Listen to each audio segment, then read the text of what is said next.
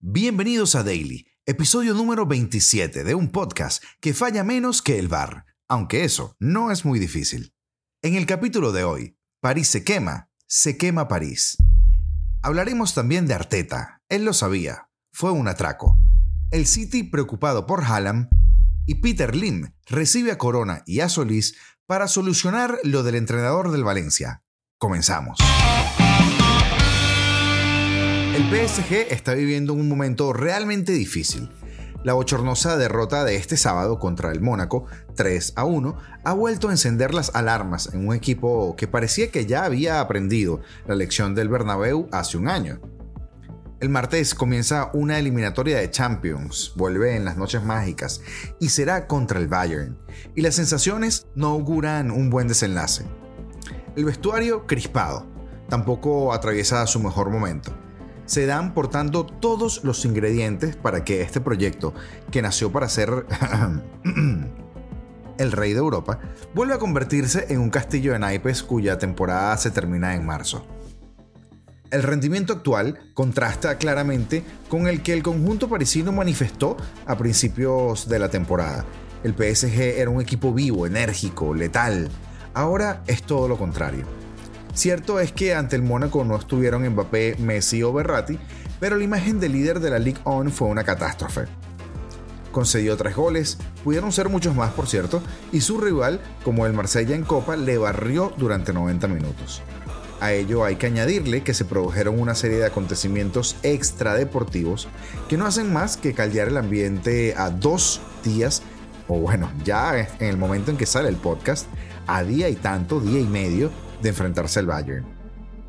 Una de las imágenes de la derrota contra el Mónaco la protagonizó Luis Campos, el consejero deportivo muy criticado por su inoperante mercado invernal, entró en el vestuario gritando después del 3 a 1 de Ben Yedder. Según Amazon Prime, señaló a varios jugadores y una vez finalizado el encuentro, reprochó a la plantilla la falta de agresividad.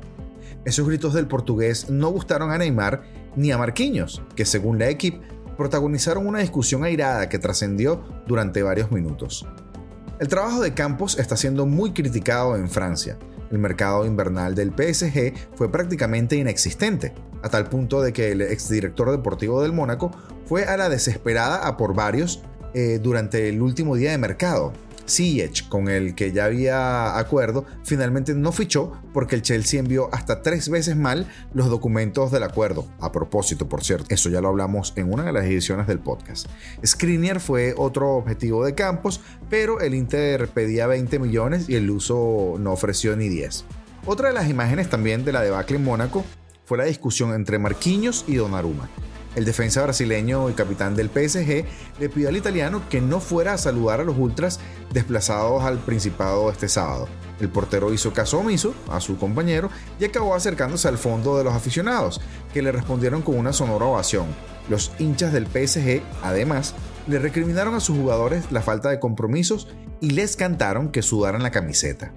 Fue tal el nivel de convulsión con los aficionados del PSG que Kimbembe tuvo que salir, una vez finalizado el partido contra el Mónaco, a pedir perdón a los ultras.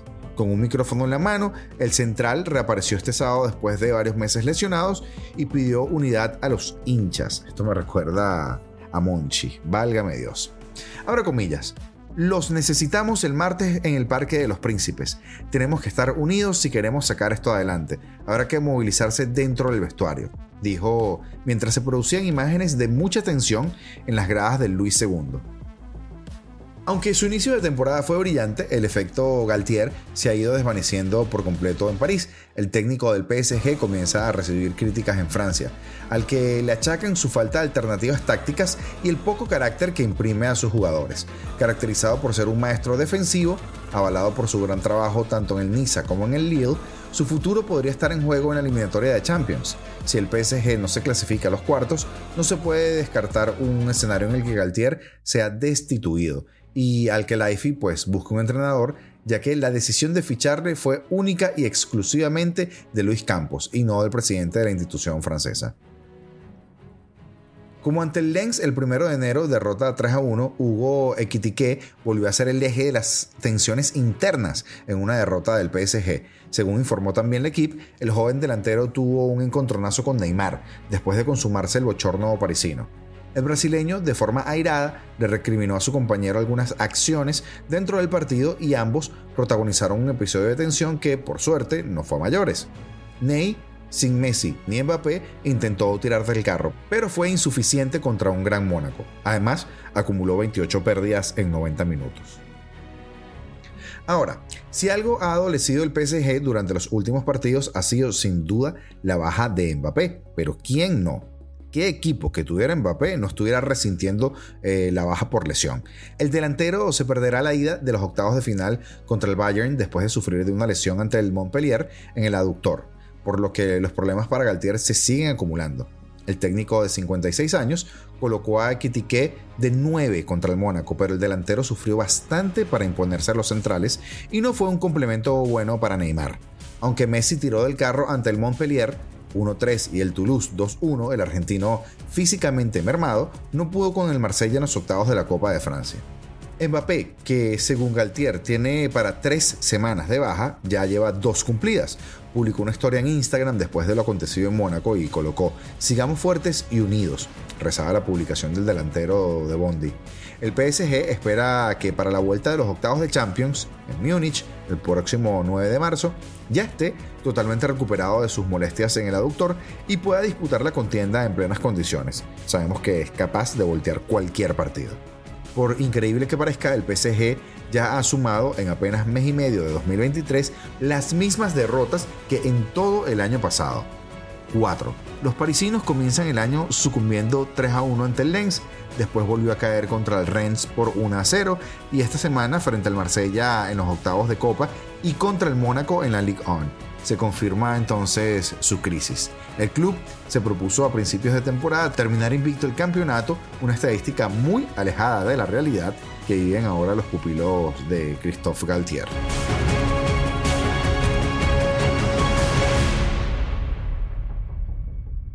Y pasamos ahora a la Superliga, digo, a la Premier League, porque Arteta lo sabía fue un atraco. Mikel Arteta fue claro y directo nada más entrar en la sala de prensa del Emirates Stadium tras el empate cosechado ante el Brentford. Sí, acabo de mirar y es fuera de juego. Sí. Estas fueron las palabras de Mikel. El técnico español del Arsenal hacía referencia al tanto de Ivan Tooney con el que los Bees consiguieron llevarse un punto de su visita al templo Gunner.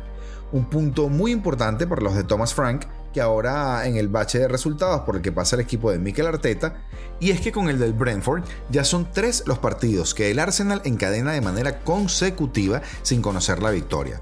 Aunque a juicio del entrenador español, un error arbitral fue lo único que impidió a los Gunners el de mantenerse a 5 puntos de ventaja contra o con respecto al Manchester City.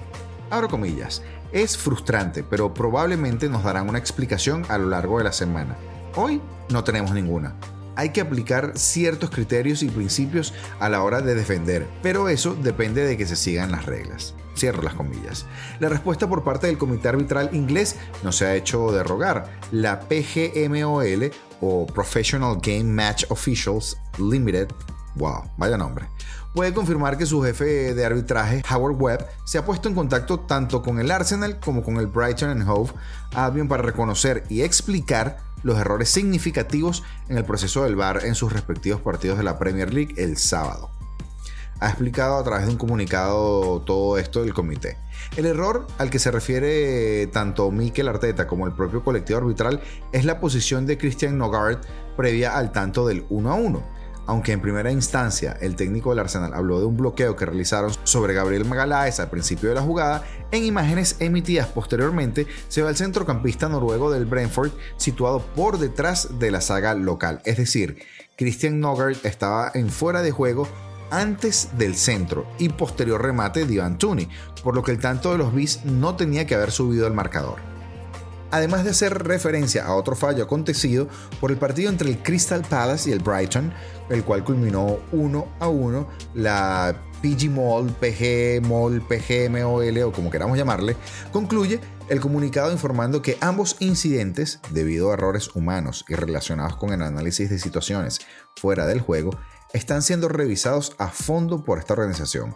Un error, el de trazar mal la línea desde la sala BOR, que le puede costar muy caro al Arsenal, mientras que la jornada pasada fue el Tottenham quien recibió o quien echó una mano a los Gunners, venciendo al Manchester City cuando previamente el Arsenal había caído derrotado en su visita al Goodison Park.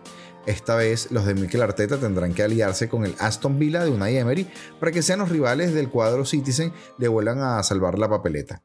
Eso sí, el equipo de Pep Guardiola entonces tendrá la oportunidad y de oro de dejar en dos puntos la ventaja de los londinenses en la carrera por el título liguero, como reconoció Mikel Arteta tras el último pinchazo en la Premier League. Que ocurriera lo que ocurrió es frustrante.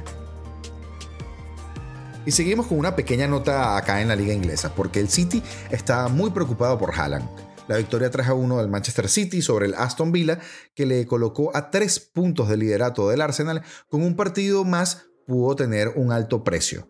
Erling Haaland fue sustituido en el descanso del partido después de ser atendido en la parte posterior del muslo derecho por los servicios médicos.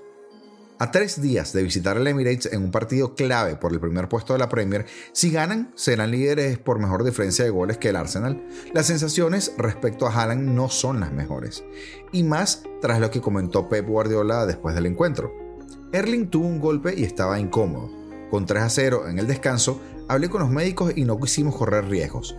Con un marcador más que ajustado, tal vez no lo habría quitado creo que no está lesionado, pero eso lo veremos el lunes. Ojalá pueda estar el miércoles, pero si no está listo o es un riesgo, jugará otro, apuntó Pep en Sky Sports.